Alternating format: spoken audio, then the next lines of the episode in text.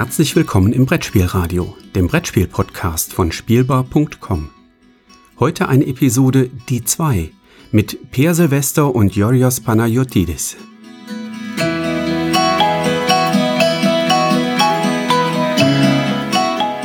Herzlich willkommen zu einer neuen Folge von Die 2, die 47. Das war jetzt nicht in Klammern, das ist tatsächlich die 47. Folge, in der wir über zwei Spiele sprechen, die wir aus unseren Sammlungen gezogen haben. Und wir beide wissen nicht, äh, was für Spiele das sind, bis wir drüber sprechen. Und wir beide sind zum einen ich, Jodros Panayotidis, und wie immer der Mann, der sich das jedes Mal anhören muss und sich überlegt, warum ich mir das nicht einfach mal aufschreibe und einfach den gleichen Text aufsage. Per Silvester. Hallo Per. Hallo, das würde ja nicht funktionieren, weil, wir jedes, weil wir nicht jedes Mal die 47. Folge haben. Das ist richtig. Das, das ist der eigentliche Grund dafür, weshalb ich das niemals versucht habe. Endlich hat mal jemand meinen, äh, meinen Gedankengang nachvollziehen können.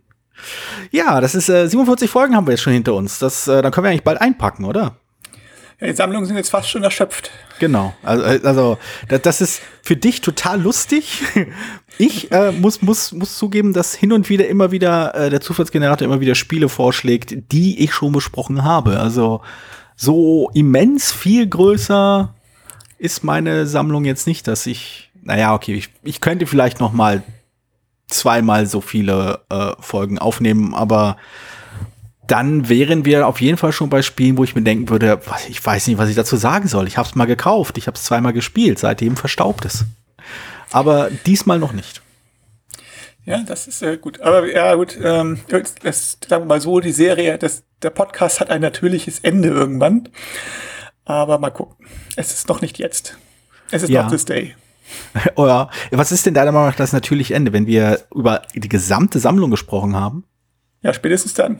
Naja, gut, aber ich meine, wenn ich bedenke, ich kaufe. Dann können wir noch über, über, alle Spiele noch mal ein zweites Mal sprechen. Richtig. jetzt, jetzt können wir es, so die sogenannte Review-Folge. X Jahre später. Weißt du noch, in Folge 1 haben wir damals.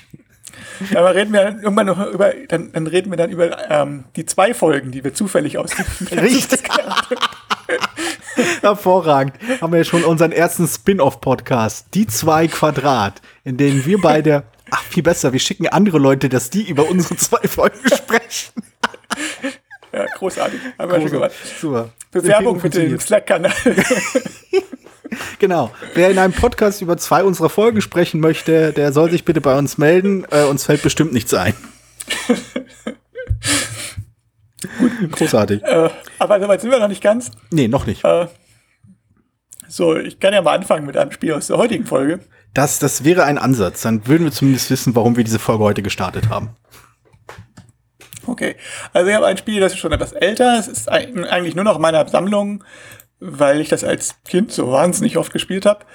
Und ich, ja, noch so ein, also es ist noch so ein, noch nostalgische Gefühle für dieses Spiel hege. Okay, jetzt bin ich ja äh, gespannt. Es ist von äh, einem Autor, der leider dieses Jahr verstorben ist, Eric Solomon. Mhm. Der, ein Autor, der in den 70er Jahren vor allen Dingen viele Spiele gemacht hat. Und, äh, sein bekanntestes ist wahrscheinlich äh, Sigma File, auch bekannt als Casablanca oder äh, Conspiracy, glaube ich, von mhm. Restoration Games. Und äh, der hat, ja, zehn Jahren, ich habe von ihm noch ein, zwei andere Spiele, Blackbox zum Beispiel, Billabong ist von ihm bekannt. Und 1979 davor hatte er auch ein Spiel bei Ravensburger, das war sogar auf der Auswahlliste zum ersten Spiel des Jahres. Okay. Und das heißt Alaska. Und mhm. Ist das nicht Alaska, dort, wo man, wo man sein, wo man quasi Russland sehen kann? Ja, es war sogar mal Russland. Ja. aber äh, als ich das gespielt habe, war es nicht mehr Russland, sondern USA. Mm. Und äh, also kurz, es hat eine sehr auch ikonische Schachtelgrafik, ich glaube von Urs Waldvogel. Ich glaube, das hat, war damals für Ravensburger zuständig. Hat leider seitdem nichts mehr gemacht, meines Wissens. Also es war ein sehr schönes Spiel, ähm, mit schön ausgestattet, damals Holz, Holzsteinen als Containern okay. und Plastiktrucks als Spielfiguren und einem Plastikeisbären und also eigentlich wirklich sehr schön. Und äh, das Spiel geht halt darum, dass man Container von einer Insel, seiner Fahrt von einer Insel runterholt und in sein eigenes Camp bringt. Spannend. Und, ja, klingt unglaublich, also, aber es ist ein Thema, muss man sagen, also es ist ungewöhnlich, also es ist jetzt kein, äh, also es ist, ja, also kein Standardthema so und ist aber irgendwie so ganz umgesetzt. Also das Besondere an dem Spiel, warum ich da ich immer noch so ein bisschen ja nostalgische Gefühle, da ich mal für, für herrsche, herge, herbe, herrsche, habe, Herrsche, herrsche, habe, ähm, Herbert? in, in, in mir fühle, in mir fühle, in mir drinne habe. Ah ja, ja, jetzt wird schon ist, persönlich. Äh, genau, ist, äh, ist so ein schöner Mechanismus hat mit so einem, wo Eis, wo der Spielplan ist sozusagen, also wie gesagt, eine Insel und das Camp ist auf Festland und dazwischen ist halt Wasser. Und im Laufe dieses Spiels friert dieses Wasser zu, indem man halt so Plättchen darauf legt. Warte mal kurz, das mit dem Zufrieren, das musst du vielleicht unseren, zu, unseren jüngeren Zuschauern erklären. Die kennen das gar nicht mehr. Also das Wasser wechselt seinen Aggregatzustand so von flüssig zu fest. Das, das geht, wenn, wenn Temperaturen runtergehen. Auch das nicht weit verbreitet. Ja, also warum es in Alaska jetzt ausgerechnet passiert, ist eigentlich Festland. Na gut, egal. Jedenfalls, ähm, also wie gesagt, entstehen dann Eisschollen und darauf kann man sich halt, halt bewegen mit seinem Truck. Und ähm, so kommt man jetzt zur Insel und wieder zurück.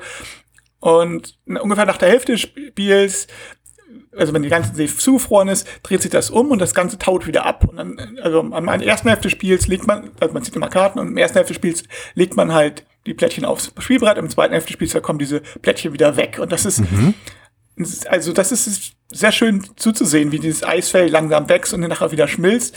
Und tendenziell finde ich das eigentlich auch mal eine coole Idee, weil äh, wenn, wenn, wenn Wege entstehen, also wenn man sich Wege suchen muss und wenn Wege dann wieder abgebrochen werden, weil hier was wegschmilzt und so. Also das finde ich von der Idee her sehr gut. Es ist bei diesem Spiel leider nicht so super umgesetzt. Also wir haben, wir, ich habe als Kind haben wir es unheimlich oft gespielt, aber damals haben wir schon, wussten wir schon, dass es äh, doch einige Schwächen hat. Also es ist angefangen damit, dass es super glücksabhängig ist, weil wenn man diese Karten zieht, mit der man äh, diese Eisschollen bewegt hat, man kann man halt Glück haben und hat die super Eisschollen, also es gibt verschiedene Größen und die größer der Eisscholle, desto weniger Schritte braucht man. Das heißt, wenn man die großen Eisschollen zieht, hat man schon deutlich einen Vorteil, als wenn jemand, der sie nicht hat. Und äh, dann gibt's auch Aktionskarten.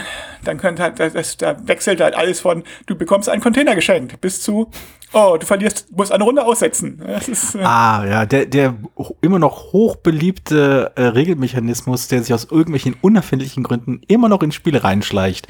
Wenn das passiert, darfst du eine Runde lang zuschauen. Denn das macht ja Spiele spannend, wenn man nichts tun kann. Ja, gut, ja, das Spiel ist von 79, da war es vielleicht, also da war es auch schon nicht gut, aber da war es noch so Standard. Ja, da gibt es auch ein paar mehr interessantere Sachen, die man ziehen kann. Also man kann äh, einen Hubschrauber ziehen, mit dem man halt irgendwo hinfliegen kann. Man kann eine Karte stellen, mit dem man fremde Container stehlen darf. Aber das ist total, aber das ist bei dem Spiel auch nicht so richtig geschickt, weil ähm, es so einfach umständlicher ist. Also man macht einfach längere Wege und es ist einfach effizienter, seine eigene von der Insel runterzuholen, als irgendwelche, als große Umwege zu gehen, um irgendwas zu klauen. So, also und selbst dieses, dieses, äh, dieses Wachsen des Eises und das Einfrieren ist auch nicht so super umgesetzt in dem Sinne, dass du, ähm, also wenn du einen Container irgendwo rauflegst auf eine Eisscholle, dann sch sch schmilzt sie nicht, wenn es noch eine Alternative gibt von dieser Größe. Und nun kann es natürlich eine Bedrohung geben, dass äh, jemand die klaut, aber dann wieder, das ist sehr umständlich und dadurch ist es, also passiert, friert eine ganze Reihe Sachen stellenweise Spielplans aus, wo sowieso nie jemand hinzieht und friert erstmal Sachen ab und so. Und das ist alles ein bisschen schade. Also es sind so ein paar Sachen, wo man merkt, das Spiel ist halt schon knapp 40 Jahre alt und äh, ähm, oder ne, mehr als ne, Nee, Über 40, ja. über 40 sind wir schon. Und das merkt man dem Spiel an. Und ich habe, aber es ist halt so eine gute Grundidee. Also ich habe sogar mir mal Gedanken gemacht, äh, wie man das, was man, wie man das, wie man das modernisieren könnte und so. Ich habe jetzt nie so die Energie gehabt, das jetzt da jetzt reinzustecken und sagen, ich mache jetzt mein eigenes Spiel mit demselben Thema und so. Das, das auch nicht. Aber ich, also es ist ein Spiel, wo ich sagen würde, also eine Firma, so eine Firma wie, so ein Verlag so wie Restoration Games, der sich in Spielen alten Klassiker nimmt und den mal modernisiert, der, der sollte sich mal mit Alaska beschäftigen. Ich meine, es ist, also da steckt eine gute Idee drin. Sie ist halt nur nicht, ist halt nur leider auf dem, zur falschen Zeit zur Welt gekommen, sag ich mal. Na, das stimmt schon. Also, äh, was vorhin meint, ist dieses äh, Strecken aufbauen, äh, Strecken bauen sich auf und Strecken äh, werden wieder abgebaut. Das ist schon ganz spannend, aber das, äh, aber diese, dieser, dieser, äh, dieser Veränderung, dieses ähm, ausbreiten und wieder schrumpfen, ist halt weniger interessant, wenn dein Ziel parallel konstant bleibt. Dann hast du ja zu Beginn was davon und gegen Ende wird es halt ein bisschen schwieriger, aber das an sich macht dein Spiel noch nicht interessant oder spannend.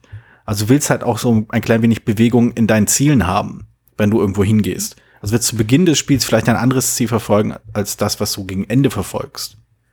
Und das sind halt Nein, diese Gegenbewegungen, die das Ganze erst so interessant machen. Denn sonst hast du halt auch so ein Spiel, das äh, nur unwesentlich anspruchsvoller klingt als Mensch. Also schon anspruchsvoller, aber nur, aber halt von seiner äh, von, von seiner Zielsetzung unwesentlich anspruchsvoller ist als Mensch ärgere dich nicht. Bewege dich dahin und dann bewege dich wieder zurück. Also ist natürlich schon, also ich, was ich cool finde, ist, wenn man halt so ein bisschen gezwungen wird auf andere Wege. Das kann, geht natürlich aber nur, wenn du, ja, schon richtig sagst, andere Ziele hast. Also es muss nicht nur auf die Insel sein, sondern dass man eventuell dann doch äh, clever, cleverer ist, bei jemandem was zu klauen. Dazu müsste das Klauen aber ein bisschen einfacher sein, zum mhm. Beispiel. Also man kann sich dagegen auch ein bisschen schützen. Und dann, dann hast du auch diesen schönen äh, Risk-Reward-Ding. Einerseits möchte ich mir bestimmte Felder sichern, indem ich da einen Container drauflege. Und es ist auch von Vorteil, wenn ich den Container ablade, weil dann kann ich kein Geschenk kriegen. Aber äh, das Risiko ist ja da, dass mir jemand den wegnimmt. Oder könnte mhm. da sein, dass mir jemand wegnimmt. Aber in der Praxis ist es einfach, also bis auf wirklich extreme Situationen, also wo man auf, also es gibt so eine Störfigur, den Eisbär, wenn der auf einer Scholle drauf ist, dann kann man da halt nicht lang. Und wenn der jetzt ganz blöd steht und dass man vielleicht einen leichten Umweg gehen muss, dann nimmt man es mal mit, vor allem wenn man so eine Hubschrauberkarte hat, mit der man irgendwo einen Container, von, von, von dem man irgendwo hinsetzen kann mhm. ne, oder so. Aber, aber was ist denn, was ähm, ist denn deiner Meinung nach das Interessante dran? Ist es Interessante, sich das, das, das, sich bewegen, diese Verbindung aufbauen, oder ist es Interessante, eher sich gegenseitig zu behindern und zu beklauen? Also ich finde es, ja, ich glaube, also für mich ist diese Routenbildung immer interessant. Mhm. Also ich, also generell, wenn, gerade wenn man Routen aufbaut, ist ja, ist ja schon, so was ist die optimale Route zu meinem Ziel. Und vor allen Dingen dann, wenn man improvisieren muss, wenn man, wenn man wieder Sachen abbauen muss und sagen muss, mhm. okay, ich muss mich jetzt irgend für irgendwas entscheiden. Das heißt, ich habe wieder einen längeren Umweg nämlich geht es jetzt so rum oder so rum und dann kann ich das vielleicht irgendwie verhindern und oder riskiere ich was eventuell mit einem bestimmten Weg. Also ich glaube, das ist, also Abbauen von irgendwas ist in dem Sinne nicht so oft benutzt worden. Also gerade mhm. so bei Pick-up-and-Deliver-Spielen oder sowas finde ich sowas reizvoll. Ich weiß, dass es ein, zwei Eisenbahnspiele zum Beispiel gibt, die irgendwo im Krieg spielen, wo man dann, wo die äh, Routen verloren gehen. Mhm. Und man sozusagen ein anderes Einfuhrergebnis hat oder irgendwie, dass man, und das ich habe die nie gespielt, aber ich finde das von der Idee her auch interessant, dass man sagt, man nimmt so ein typisches Eisenbahnspiel, aber statt aufzubauen oder äh, verliert man halt was. Und das ändert schon eine ganze Menge. Es ist ein mhm. bisschen äh, es ist, ist, ja nicht nur rück, ist ja nicht einfach dasselbe wie vorher, nur rückwärts, sondern es ist ja schon genau. eine andere Art und Weise. Was, wo kann ich, verliere ich am wenigsten und wie kann ich das umgehen und wo schütz, wo, was muss ich mir schützen vor allen Dingen? Das ist ja eine interessante Frage eigentlich. Was ist mhm. mir die wichtigste Verbindung, die darf auf gar keinen Fall gehen und mit was kann ich vielleicht leben, wenn es verloren geht? Das finde ich eigentlich spannende Fragen.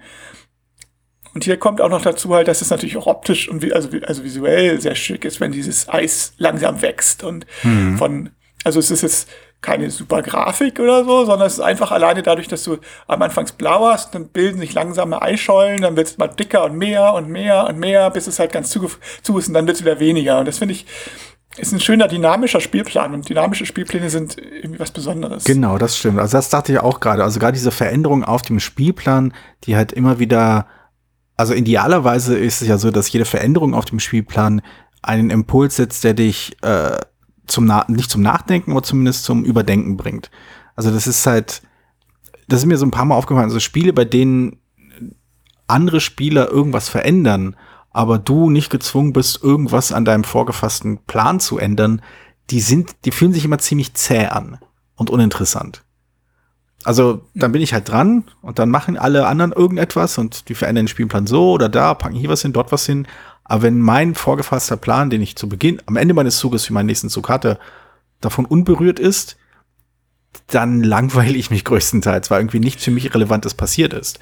Aber wenn diese Dinge mich zumindest dazu bringen, neue Optionen in Erwägung zu ziehen, gar nicht mal von wegen, ich muss meinen ganzen Plan umwerfen oder es hat überhaupt keinen Sinn Genau. gemacht, dass ich plane, Ja. sondern nur, hm, jetzt könnte ich auch das machen. Ah, jetzt könnte ich oder auch das machen. Ich erinnere mich da an ein kleines Spiel, das ich mal vor einiger Zeit rezensiert habe, namens Porto von einem äh, portugiesischen Verlag, ähm, bei dem mir das am ehesten aufgefallen ist. Jedes Mal, wenn halt ein anderer Spieler was legt, äh, eröffnen sich neue Punktemöglichkeiten, wenn ich wieder dran bin. Und das macht das Spiel ziemlich spannend. Äh, Also, finde ich, nicht, finde ich, also vielleicht spannend ist vielleicht nicht das perfekte Wort, aber äh, ich bin dran interessiert, also ich, ich bleibe an der Sache, auch wenn ich nur schauen will, okay, was kann ich dann machen, wenn ich dran bin? Was kann ich dann machen, wenn ich dran bin? Was, welche Optionen eröffnen sich, wenn ich äh, wieder am Zug bin? Und das äh, hat mich ziemlich am, am Spiel gehalten. Also ich meine, ich bin halt nicht irgendwie so abgedriftet, weil ich nicht dran war, sondern ich dachte so, ah, Moment, er hat das gelegt. Das heißt, nichts, wenn ich dran bin und sich nichts großartig verändert, kann ich das, kann ich diese Option machen oder jene Option. Und das äh, hat Spaß gemacht. Und sowas ähnliches könnte ich mir bei einem Spiel wie Alaska auch gut vorstellen. Ja, also es ist natürlich, es ist ja, ich mal so, so ein bisschen, auf der einen Seite darf es nicht, darf gar nichts ändern, oder wenn es wenn es überhaupt meine Pläne überhaupt nicht beeinflusst, ist es langweilig, wenn, das, wenn ich jetzt jedes, jedem Zug alles komplett neu überdenken muss, jetzt gar nicht nachdenken muss zwischen den Zügen, weil es, äh, Ja. die Ausgangslage sich komplett ändert, das ist auch nicht richtig. Also ich erinnere mich an einem Spiel, das hieß, glaube ich, Goldener Drache, da war das so, da brauchte man, da machte man seinen Zug und dann guckte man, wenn man wieder dran ist, wie der Spielplan dann aussah. und dann macht man den nächsten Zug und das war dann eigentlich, sehr, fühlte sich dann zu zufällig an. Sondern es muss halt irgendwo zwischen diesen beiden Extremen liegen. Dann ist es halt ja dynamisch eben. Und das ist Möglichkeiten eröffnet und halt auch ähm, andere Möglichkeiten, wo man sagt so, oh Moment, er muss jetzt vielleicht aufpassen, au- oder wo man dann so diesen Zwiespalt auch hat zwischen dem, was man hat, zu sichern und dem vielleicht aber die neuen Möglichkeiten zu öffnen und so. Das ist, also da, dann ist das Spiel wirklich gut, glaube ich. Und wie gesagt, Alaska hat diesen schönen Kern, aber halt das Spiel drumherum ist nicht so gelungen. Also es ist, hm, ne, das, das ist ein bisschen schade. Ja, ja, das kann ich mir gut vorstellen. Aber, so, um es mal völlig verfrüht äh, überzuleiten. Äh, Möglichkeiten und Veränderungen passen thematisch ganz gut äh, zu meinem Spiel diesmal. Äh, denn äh, ich habe. Also es gibt ja, ich, ich, bin, ich bin ja immer der Meinung, dass, äh, dass die Spielebranche und das und Brettspiel als solches sehr viel mehr Ähnlichkeiten zum Buchmarkt haben, als man denken würde. Und eine Sache, an der ich das so ein bisschen festmache, und das ist durchaus etwas oberflächlich argumentiert und auch bewusst oberflächlich, ist, dass Autoren manchmal für ihre Masse bekannt sind, manchmal für äh, ihren Stil und manchmal für dieses eine Buch, das sie gemacht haben. Also in der äh, in dem Vergleich wäre halt sowas wie ein Knizia äh, das, das Stephen King-Äquivalent. Der haut halt Sachen raus wie kein anderer. Ähm, oder hat zumindest. Und äh, aber ja, ist halt mittlerweile respektiert, außer bei Leuten, äh, die halt gerne die Nase rümpfen, weil äh, so massentauglich. Äh, es gibt so ein paar Leute, die machen irgendwie immer, die machen unterschiedliche Spiele, aber die haben immer so einen konstanten Stil. Äh, ich würde sagen, diese, äh, ich habe noch keins gespielt, glaube ich, aber alles, was ich so von Vital Lacerda höre, das sind halt alles Brocken. Und die Oder Stefan Feld. Oder Oh, Genau, Stefan Feld ist zum Beispiel auch jemand, äh, nicht unbedingt Brocken, aber zumindest er hat einen gewissen Stil, Stil, an genau, dem kann man sich orientieren. Und dann gibt es halt Leute, die machen ein großartiges Buch und dann machen sie noch andere Sachen. Aber dieses eine Buch, huiuiui. Und äh, ein solches Beispiel habe ich hier, wobei ich jetzt nicht dieses eine Spiel in meiner Sammlung habe, weil ich äh, weil ich zwar respektiere, dass es sehr gut ist, aber es ist nicht das, was ich interessant fand, sondern eins der späteren Spiele, die nicht ganz so viel ähm, Lob und Ansehen eingesammelt haben, obwohl vor kurzem erst eine Neuauflage äh, davon oder neuer Druck davon rauskam. Ähm, die Rede ist äh, von äh, Friedemann Friese und dem Spiel Fiese Freunde, fette Feten welches ich in meiner Sammlung habe, noch bevor es in der Neuauflage erschienen ist. Ein bevor Spiel, es cool war. Äh, bevor es cool war, genau. Bevor, bevor jeder es kann, bevor der Pöbel, ne, bevor der YouTube-Pöbel davon gehört. genau. Ähm, ja, ich habe es mir damals. Gruß, Grüße nach Nordberlin. Berlin, represent. ähm, genau. richtig, richtig. Ähm, genau, ich mag das Spiel. Äh, genau, Fiese Freunde, Fette Feten, ein sehr lustiges Spiel. Ähm, es ist regeltechnisch, sagen wir mal, ein sich einfach, bis man an die Stelle kommt, wo es verwirrend ist, aus unerfindlichen Gründen. Äh, aber es ist auch eines dieser Spiele, welches, äh, finde ich, also ich finde eins, äh, so wenn ich so in meine Spielbiografie schaue, ist es, glaube ich, eines der ersten Spiele, welches mir deutlich gemacht hat, dass Mechanismen auch mal im belanglos sein können für den Spielspaß. Äh, in diesem Fall habe ich das mit einer Gruppe von äh, sogenannten Nichtspielern, ich be bevorzuge ja den Begriff Seltenspieler, äh, gespielt und die fanden das super. Also für die Leute, die das Spiel nicht kennen, im Großen und Ganzen spielt man da eine Art persönliche ganz, Biografie einer ganz Person. Kurz bevor du, ja. bevor du fertig erklärst, möchte ich an dieser Stelle kurz noch nachschieben, dass natürlich Friedemann Friese das Spiel zusammen mit Marcel André Casasola Merkel entwickelt hat. Also wir wollen den zweiten Autoren da nicht unter dem Tisch fallen lassen. Das, das, das wollte ich in der Tat nicht, aber es war mir nicht bewusst, weil ich das Spiel diesmal nicht aus dem Schrank gezogen habe und neben mir zu stehen habe, sonst hätte ich das wahrscheinlich auch gesehen. Aber ja, danke für die, danke für den Einschub. Ich wollte jetzt äh, hier niemanden äh, übergehen. Ähm, ja, wie gesagt, es, äh, es ist ein Spiel, bei dem man mehr oder weniger seine äh, eine quasi sich selbst spielt oder irgendeine Figur in etwa im gleichen Lebensabschnitt, in dem man sich gerade befindet. Äh, und dann geht man verschiedene äh, Kapitel dieser Biografie dieser Person durch und es passieren verschiedene Dinge. Und diese Dinge, die passieren, äh, verändern den eigenen Zustand. Man kann äh, gesünder leben und weniger gesund leben. Man kann äh, viel Geld verdienen oder wenig Geld haben äh, und verschiedene andere Sachen, die werden da so äh, gehandhabt. Ähm, das, und dann kauft man sich irgendwie Karten ein. Ich weiß gar nicht, ob man die frei aussucht oder ob man dafür irgendwas aus. Genau, man muss, glaube ich, äh, Dinge erfüllen. Man hat, bekommt dann auch so Ziele, wie Lebensziele, die man so hat, was man irgendwann erreichen will. Äh, dafür muss man halt bestimmte Werte haben. Wegen, wenn du so und so gesund bist und so und so viel Geld hast, dann kannst du das und das machen. So spirituell oder was auch immer. Ähm, das Spiel lebt vor allem von seinem Humor, wobei ich auch hier deutlich sagen würde, dass es nicht die Art von Humor ist, wie man sie vielleicht von Munchkin kennt. Von wegen, haha, kennst du das? Das ist hier die Anspielung daran. Oder, haha, das ist total albern. Ähm, oder, okay, vielleicht ist es vielleicht ein bisschen ich muss es vielleicht umformulieren. Der Humor bei diesem Spiel äh, wächst meinen, äh, meine Erinnerung, ist ein bisschen erst ich gespielt habe, vor allem aus zwei Quellen. Zum einen die überraschende und sehr amüsanten Parallelen zur eigenen Biografie, die sich manchmal auftun. Oder halt auch eben der starke Kontrast zur eigenen Biografie. Äh, und eben die durchaus satirischen Momente ähm, oder äh, Erzählungen, die daraus entstehen, dass man bestimmte Ereignisse einander kettet für eine Figur. Also eine Figur, die halt erst eine dramatische Liebesbeziehung hat und dann äh, mit ganz vielen Leuten Sex hat, auch, auch total toll. Spiele, bei denen Sex mit Menschen haben, eine komische Differenzierung, aber ich war, ich, ich, ich nehme sie einfach mal mit, äh, einen wichtigen Bestandteil des, des Spiels darstellt. Ähm, das hat mich, äh, ich weiß nicht, das, das gefällt mir irgendwie. Das hat, das hat einen gewissen Charme, den ich bei vielen anderen Spielen so ein bisschen vermisse.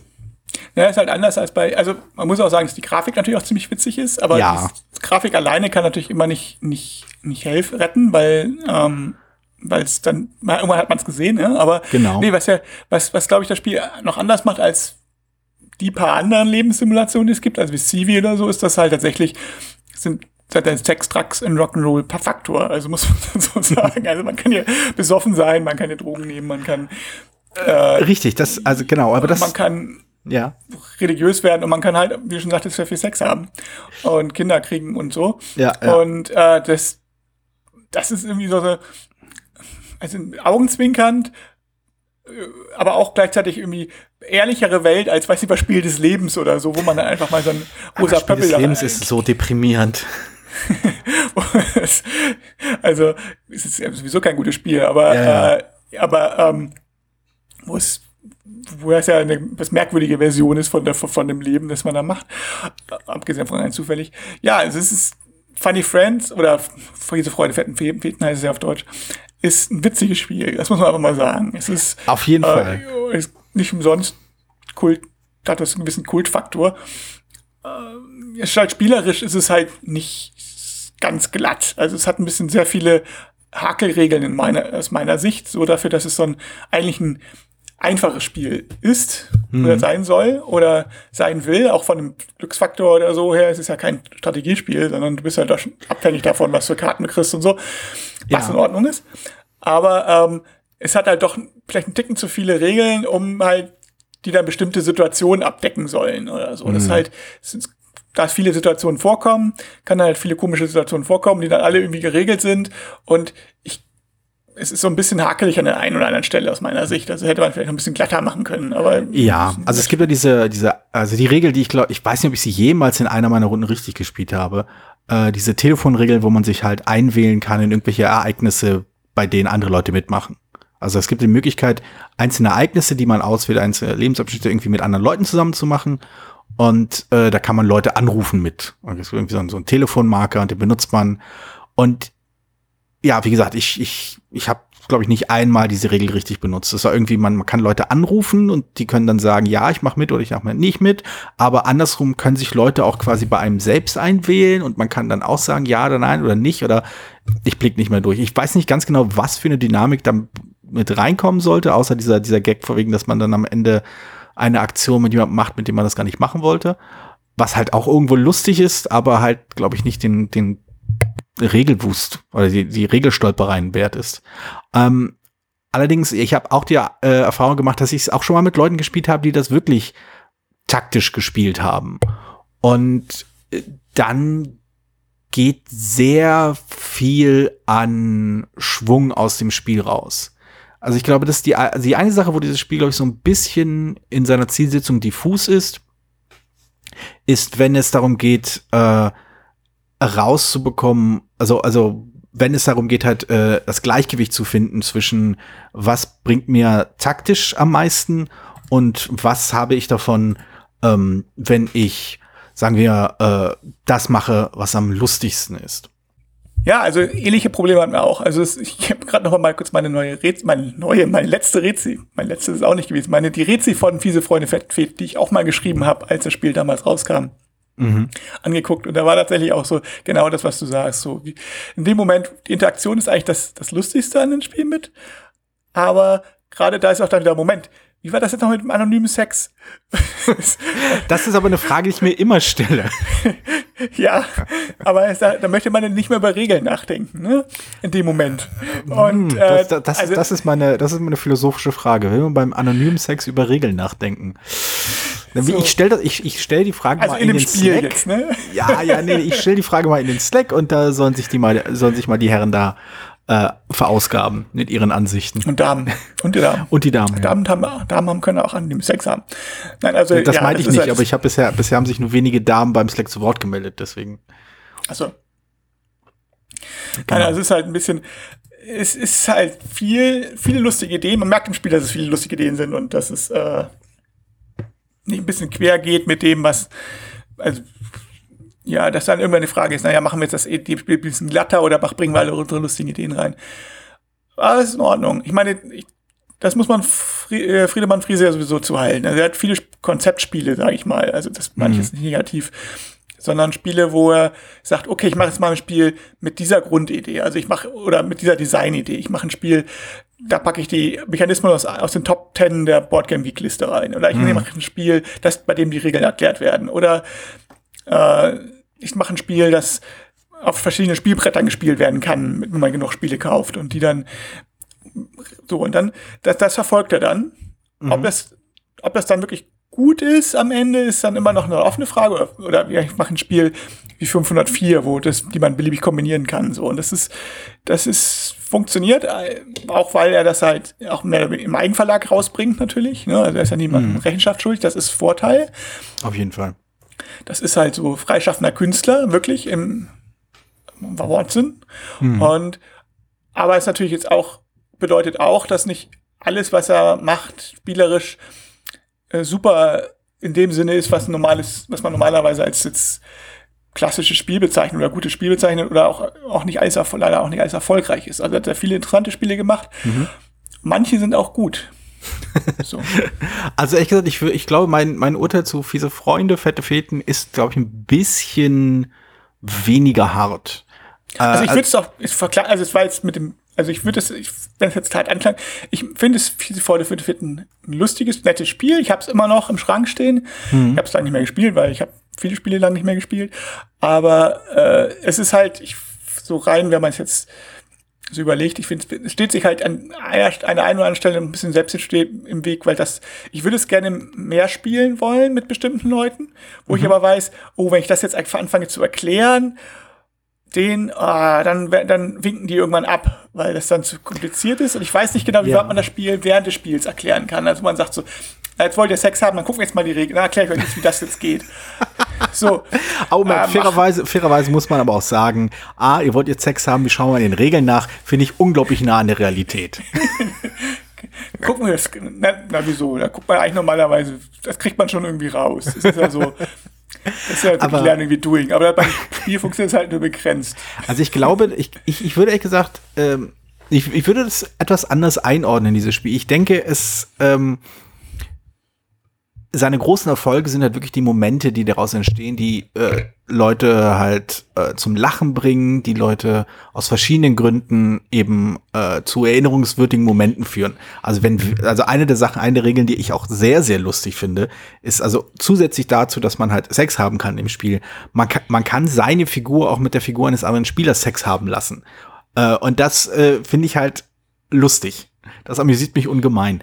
Aber aus diesen Möglichkeiten, diesen Optionen entstehen halt Momente am Spieltisch, die einzigartig sind und erinnerungswürdig sind. Und das macht es in meinen Augen zum Erfolg. Ich denke, wo das Spiel ins Stolpern gerät, ist, denke ich, der Versuch, und das, da, da stimme ich dir durchaus zu, also weniger, dass einem die Regeln im Weg stehen, sondern dass immer noch der Anspruch in dem Spiel steckt, wir wollen auch als äh, quasi als Spiel jenseits dieser Momente noch richtig gut funktionieren. Das ist halt so eine, eine Sache, die, glaube ich, viele Partyspiele, klassischen Partyspiele, gar nicht so sehr haben. Also natürlich gibt es so ein paar Regeln und hier und da, aber viele Partyspiele sind durchaus mit dem Verständnis konzipiert, wir wollen, dass dieser eine Moment, dieser eine Spannungsmoment, diese eine Überraschung einfach drin ist. Also bei Just One, wo, äh, das fällt mir so als erstes Beispiel ein, so ein sehr gelungenes Partyspiel, bei dem die Punktewertung am Ende auch so ein bisschen pff, was auch immer ist. Also sicher kann man darauf hinspielen, man kann sich voll darauf einen einbilden, aber jeder quasi selten Spieler, der das spielt, erinnert sich nicht wegen der Punktewertung uh, an dieses Spiel oder darum, oder weil es so schön abgerundet ist, weil man am Ende genau wusste, wer gewonnen hat und wer nicht, sondern man erinnert sich daran, weil es eben diese Momente gab, wo vier Leute alle auf die gleiche Art und Weise um die Ecke denken wollten und alle den gleichen Begriff geschrieben haben und sich alle rausge rausgekickt haben. Und das sind die Momente, weshalb Just One in Erinnerung bleibt. Das sind auch die Momente, die das Spiel stark machen und amüsant machen und auch toll machen. Und ähm, oder Beispielmomente, das ist nicht der einzige Moment natürlich. Ich glaube, fiese Freunde, fette Feten funktioniert ähnlich, aber versucht dann noch als richtig schön Spiel mit Mechanismen und Regeln und Zielsetzungen und Abwägungen daherzukommen. Ja. Und ich glaube, da stimme ich dir zu, steht es sich ein wenig im Weg. Da hätte es mehr Mut zum, sagen wir mal, Blödsinn gebraucht. In die eine oder in die andere Richtung gehen. Also entweder, ja. also gut, ich kann mal so sagen, es gibt ja die ernsthafteren, Zivi hatte ich schon genannt, Spiele, wo man, Spiele wo man irgendwie Leben simuliert so mhm. und wo man halt da taktisch irgendwie, weiß ich nicht, mit Draft oder Würfeln oder wie auch immer versucht, bestimmte Ziele zu erfüllen. Und das hätte es ja auch machen können. Aber es ist halt, geht halt eigentlich mehr so in die Ecke, wir wollen jetzt wirklich ein lustiges Spiel machen, was total gut ist. Weil es, hm. also, also ich, das Konzept von dem Spiel finde ich großartig. Also es ist, ich, ne? Ja, ja, auf jeden ich, Fall. Aber ist, ähm, und es ist auch also super gut, witzige Szenen und so weiter. Aber natürlich ist dieses, ich habe jetzt diese Ziele, die ich erfüllen will, und da kann ich und zum gewissen Grade hinspielen, aber nicht so richtig. Und dann habe ich, also das ist so, und ich, ich weiß nicht, eine einfachere Siegbedingung oder eine klarere wäre vielleicht besser gewesen, als ich glaube, fünf Ziele zu erfüllen oder drei oder wie viel es auch immer sind, wo man äh, Ich glaube, das ist das dann, Problem. Die, die, die diese Siegbedingung ist halt wirklich nur ein Spielende. Und ich, ich äh, und ich denke, das Spiel hätte vielleicht wirklich mehr davon gehabt, sich weniger im Kopf zu machen, wie es zu Ende geht und wer dann gewonnen hat, als einfach nur quasi dem, dem Ende einfach, also einfach ein Ende zu finden, wo man sagt, okay, jetzt ist es vorbei, wie viel Ziel hast du erreicht, okay, du hast das geschafft. Denn letztendlich niemand redet darüber bei diesem Spiel danach, wie viele Ziele man erreicht hat. Also es gibt durchaus Spiele, wo man sagt, boah, ich habe also richtig so richtig schöne Eurogames, wo man sagt, ich habe richtig viel geschafft, und ist man so stolz drauf, weil man so richtig, richtig, richtig äh, im Lau so, so in der, äh, wie heißt das so schön, so in der Zone war, so richtig Punkte gemacht und beste Entscheidung, die Würfel fielen so, wie sie sollten und die Karten kamen fantastisch und man hat so riesen Punkte gescheffelt am Ende. Absolut legitim. Diese Spiele soll es durch, soll es geben. Fiese Freunde, fette Feten ist kein solches Spiel und es war, es, es, es, es leidet darunter, aber irgendwie ein vergleichbares Ende zu finden. Irgendwie wegen, wir müssen am Ende noch rauskriegen, wer das beste Leben hatte. Und das ist halt. Also ich, ich finde es ja okay, wenn man sagt, das Spiel endet, wenn alle gestorben sind zum Beispiel, wäre ja ein ja. logisches Spielende. Und dann kurz kann man ja eine Punktewertung machen am Ende, wie auch immer die aussieht. Aber es ist so, ist, äh, also ich sage ja, ich habe ja schon über Vengeance gesprochen hier im Podcast, da, das, da gelingt es halt, dass man sagt, dass die Punktzahl äh, steuert zwar das Spiel so ein bisschen, aber am Ende ist es eigentlich Wuppe, wer gewinnt. Mhm. So, und das gelingt fiese Freunde, fette Feten nicht ganz so, weil man das Gefühl hat, ah, ich, eigentlich hat, macht es den Eindruck, man könnte so ein bisschen steuern und man muss so ein bisschen, ah, ich versuche jetzt dieses Ziel zu erreichen und dieses Ziel ja, zu erreichen. Genau. Und andere haben, haben vier Ziele, die genau aufeinander passen, die, die praktisch von alleine erreichen und der andere muss dann erst Alkoholiker werden und dann abstinent werden und dann. aber das ist halt cool. Und das, das, das, das, das macht halt witzig, halt Spaß. das ist witzig, aber ja. es ist halt, es passt nicht mit dem anderen, der dann, oh, ich habe jetzt alle meine Ziele erreicht, so von genau. automatisch, weil die mit einer Karte so ungefähr. Richtig. Also das, das wäre vielleicht der Punkt. Das hätte vielleicht nicht der Punkt sein sollen, an dem man das Spiel, äh, an dem man das Spielende einläutet, wo einer hat fünf Ziele erreicht oder sowas. Es hätte irgendwas anderes hätte es hätte es ergeben müssen, irgendeine Möglichkeit. Denn die interessanten Sachen sind halt wirklich die richtig diese Ping-Pong-Lebensläufe, die einige Spieler durchlaufen müssen. Die sorgen halt für Heiterkeit und das sind halt so die Leute, die de deren, deren Spielverlauf man sich halt mit Freuden anschaut, wo man sich dann reinwählt. Ähm, da hätte man noch ein, zwei Drehschrauben vielleicht machen. Also rückblickend ist das natürlich super einfach gesagt. Also das ist ja nichts ist einfacher zu sagen, als was, was man hätte machen sollen, damit das Spiel mhm. besser ist. Ähm, also durchaus mit dem Bewusstsein, dass ich hier aus einer sehr, sehr bequemen Position aus hier äh, urteile. Aber mir fehlt halt so ein bisschen genau, also mir, mir hätte am Ende ein klarerer Fokus auf entweder ähm, die interessanten Lebensläufe oder eben auf das, äh, auf die Zielstrebigkeit zum Ende hin. So ist, ist man nicht, ist, bin ich mir auch immer nie, nicht ganz klar darüber, was denn nebenbei passiert und was eigentlich der das Hauptaugenmerk sein soll. Denn die interessanten Lebensläufe finde ich spannend und lustig und machen mir Spaß. Und ist der Grund, weshalb ich das Spiel auch gerne spiele. Aber die Ziele und die Erfolge und das Spielen, das man anstrebt, sind halt so ausgestattet, also ausgefüttert mit Regeln und Mechanismen, dass man schon denkt, ist das das eigentliche Spiel und wir machen hier das Ganze falsch, weil wir irgendwie erst Abs Alkoholiker und dann Abstinenzler werden und dann anonym Sex haben und hast du nicht gesehen? Und ähm, das ist halt schade. Das, das, das hätte das Spiel halt nicht gebraucht, glaube ich. Okay. Ja, ja, okay. ja, aber also ich denke, das, das ja, ich glaube, es ist schon alles gesagt. So. Ja, äh, wenn also, es ist alles gesagt. Wir, wir beenden die mit, die mit diesem Podcast. 47 Folgen haben wir geschafft. ich habe keine Ahnung, was wir nächstes Mal machen werden. Wahrscheinlich. Pff 20 Minuten lang über Tee sprechen. Ja, das ist auch gut. Hervorragend. Guti, dann äh, haben wir diesmal über zwei Spiele ge gesprochen, die wie so oft total gut zusammenpassen. Ja, bei beiden Spielen haben wir Verbesserungsvorschläge. hervorragend, hervorragend. So, äh, vielleicht ist das äh, quasi der, das, der große Zusammenhang den wir hier gefunden haben. Verbesserungsvorschläge. Super. Dann äh, machen wir jetzt einen Deckel drauf und äh, sprechen uns äh, in der nächsten Folge über zwei völlig andere Spiele. Also ich kenne eins davon. Ich auch. Hei, hei, hei. Bin ja mal gespannt. Na okay, bis dann. Jo, bis dann. Tschüss. Vielen Dank, dass du diese Episode von Brettspielradio Die 2 gehört hast. Falls du dich mit uns austauschen möchtest, dann findest du uns auf Twitter.